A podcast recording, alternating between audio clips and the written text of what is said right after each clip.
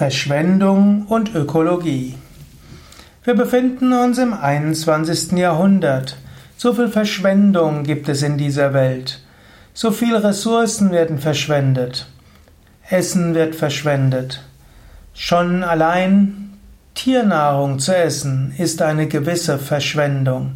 Denn wenn man als Mensch sich von Tieren ernährt, dann werden vorher die Tiere mit pflanzlichen Nahrungsmitteln gefüttert, anschließend werden die Tiere gequält oder dabei werden die Tiere gequält, nachher isst man diese Tiere, so viele Ressourcen verschwendet.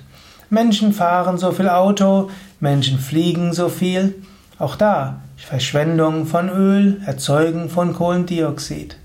Menschen kaufen sich so viele Kleider, Menschen kaufen sich so viele Wohnungseinrichtungen, Menschen haben eine so große Wohnung, die dann beheizt werden muss und eingerichtet werden muss.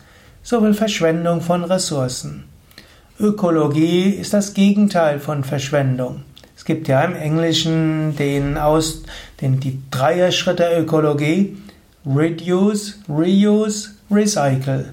Das erste ist Reduce. Reduziere deine, das, was du überhaupt kaufst und was du verwendest, was du ver, verbrauchst. Das zweite ist Reuse. Wenn irgendwo ein Loch in einem Hemd ist, nicht gleich wegwerfen. Vielleicht kannst du es stopfen. Wenn irgendetwas kaputt ist, nutze es wieder. Nicht gleich alles wegwerfen, nur weil es nicht, nicht mehr so richtig funktioniert. Reduce, Reuse und als letztes Recycle. Gut, wenn es doch kaputt ist, dann gib's ins Recycling anstatt in den normalen Müll. Verschwendung ist auch das Gegenteil einer spirituellen Gemeinschaft. Dies ja, dieser Vortrag ist ja auch Teil des Gemeinschaftspodcasts und in Lebensgemeinschaften spielt oft auch die Ökologie eine große Rolle. Wenn man zusammenlebt mit anderen Menschen, braucht, verbraucht man typischerweise weniger Ressourcen als andere. Zum Beispiel leben wir bei Yoga Vidya in einer in verschiedenen Ashram-Gemeinschaften und unser ökologischer Fußabdruck ist vermutlich weniger als 20 Prozent von dem durchschnittlichen in Deutschland. Menschen leben auf kleinem Gebiet, wir haben wenig Autos, wir leben vegetarisch, wir haben hm, ein wenig Ressourcenverbrauch.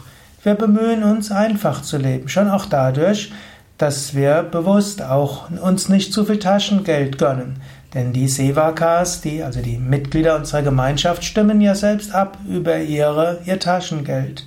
Und es ist gut, wenig Taschengeld zu haben, also wird man auch wenig ausgeben.